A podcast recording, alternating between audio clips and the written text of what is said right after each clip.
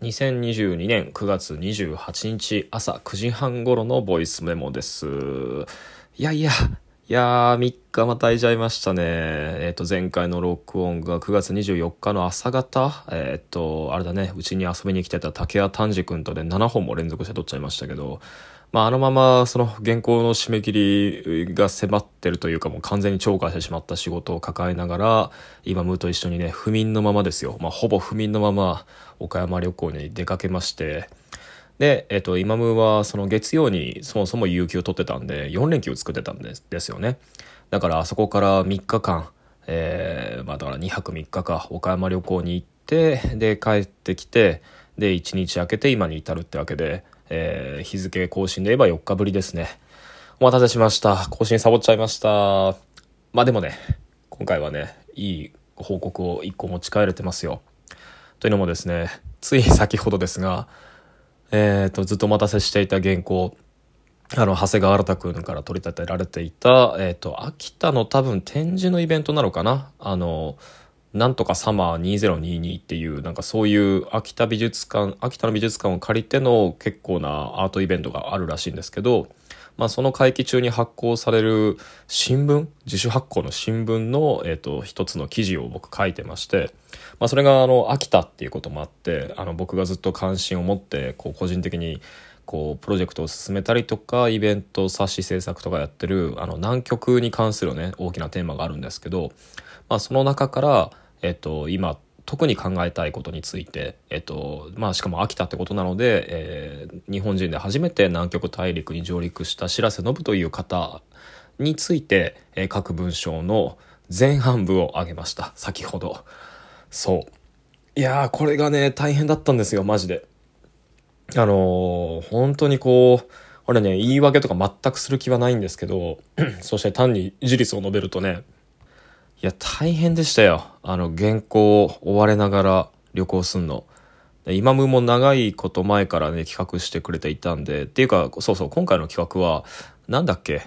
全部固有名忘れたけど、なんかサイコロ振って、えー、サイコロを振ってガチャで出てきた、えっ、ー、と、旅券、が格安なんだけど、まあ、自分で行き先決められないみたいな。なんかその旅行代理店が、なんかキャンペーンしてる、そのスマホで遊べる、ななんていうかな、そういうキャンペーンがあって、で、なんかいくつかあるんですよね。あの、広島だったり、なんか滋賀のどっかだったり、まあ、いくつも候補地があるんだけど、まあ、その中の結構当たり枠で、えー、岡山の倉敷ってのがあって、まあ、ここだったら京都からもすごい近いし行きやすいかもね、みたいなことを言って、まあ、引き当ててくれたのが、まあ、今ムーでね。あの、その岡山倉敷、じゃあこの日にこう準備して出かけようってことを前々から約束してたわけですよ。で、それまでには原稿終わらしててねっていうふうに再三言われてたんですけど、いや不思議なもんでね、こう、旅行前日までにこの日までに仕上げるって決めた原稿ほど、そして筆が乗ってきたような原稿ほど、これも書きたい、もっとこだわりたい、もっとこういうことも盛り込みたい、いや、この本読まなきゃ、そのためにはこの本を前前に読まなきゃってことでもうどんどんどんどんパラノイアが加速しちゃって、で、結局そのあれですね、パソコン抱えて、あの、今ムの旅行計画は決して邪魔しないように努めたし、あの、僕も いろんな方々連れてかれて、その度に手を止めて、わあなんだ、この美術館すげえなとか、なんか倉敷のこの通りってほんと綺麗で、あ、これ朝ドラで見た景色じゃんみたいなことを言いながらね、旅行を楽しみを挟みつつ、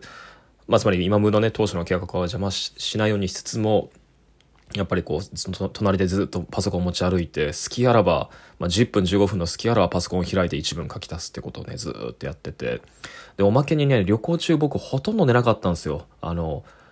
ほとんどあれだね。だから3日間、旅行から帰ってきた日もほぼ起きてたから、3日間ほぼ徹夜みたいな状態になってて、でも最後の方もこのまま起き続けると、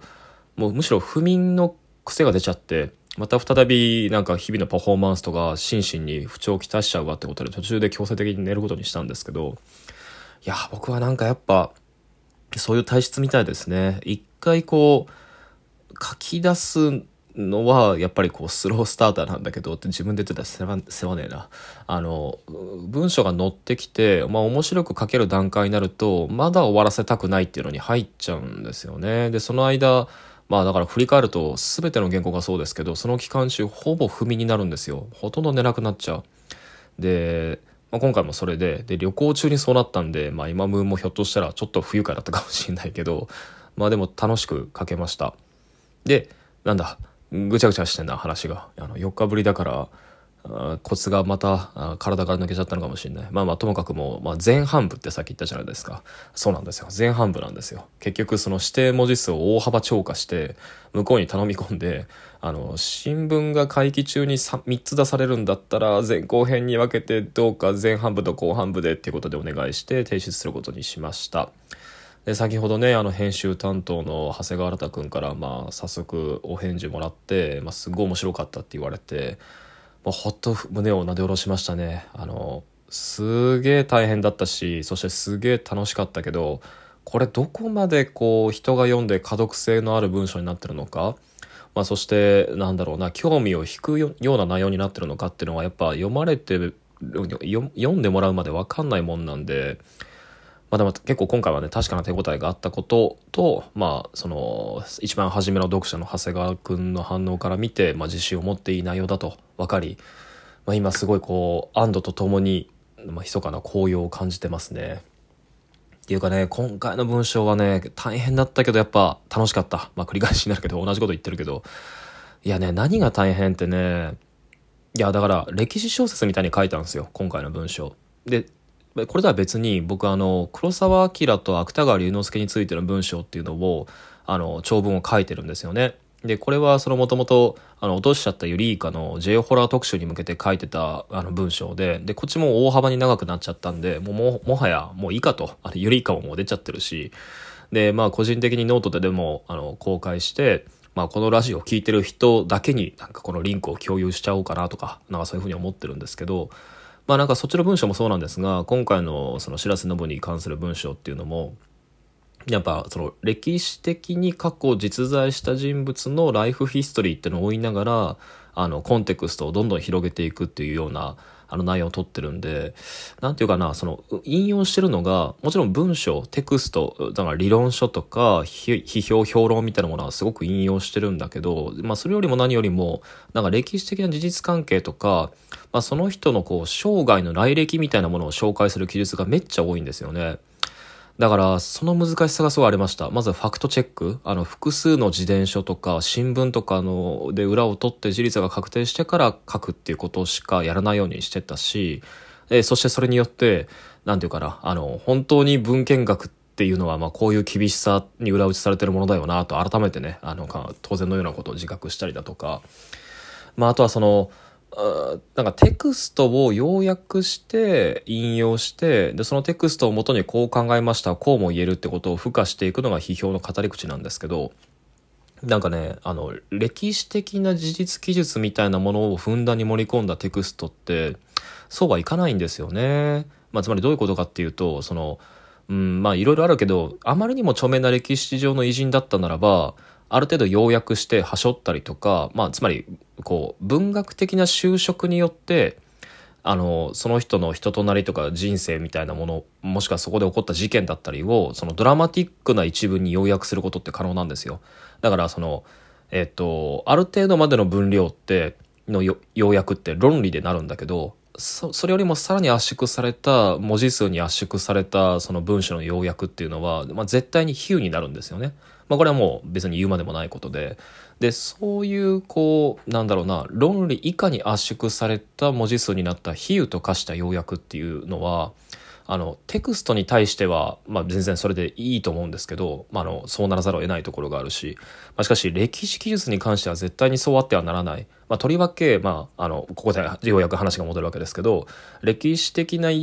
すでに知られた著名人だったらまだそれでもいいにしてもあの僕は今回取り扱ってる事象って南極大陸において試みられた国際政治の歴史だったりあの、白瀬信が南極探検の前にあの行っていた体験のことだ、探検のことだったり、白瀬信の名前自体がそんなに知られてるかもしれないのに、その白瀬信がその前に行っていたことや、白瀬信が到達した後の南極大陸の政治利用の話なんてもう誰も知ってるわけないから、まあ、つまりこう、この辺は抑えてる人たちがほとんどだからこういう風なこう一文で素通りしていいだろうっていう当て感が全然働かないし働かしちゃいけないんですよ。だからプレーンな自立記述をあのなんだろうなどこまで削れるかでどこまで削れるかであるとともに、まあ、そこにどんなこう想像とかうんなんだろうな当て推量みたいなものを挟み込まないかっていうこ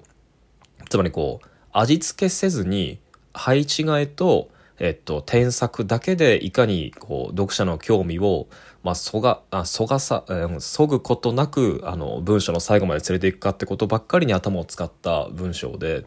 いや、だからなんか途中でその批評書とか評論書の要約に入った時なんかはもうちょっと水を得た魚のようにね、まあ、たの、あの、すごいこう軽やかな筆致になるんですけど、まあ、とはいえね、面白かったですね。だから歴史記述の部分だけは実はその前後の接続関係なく動かせる段落になってることに後で気づいたりだとかして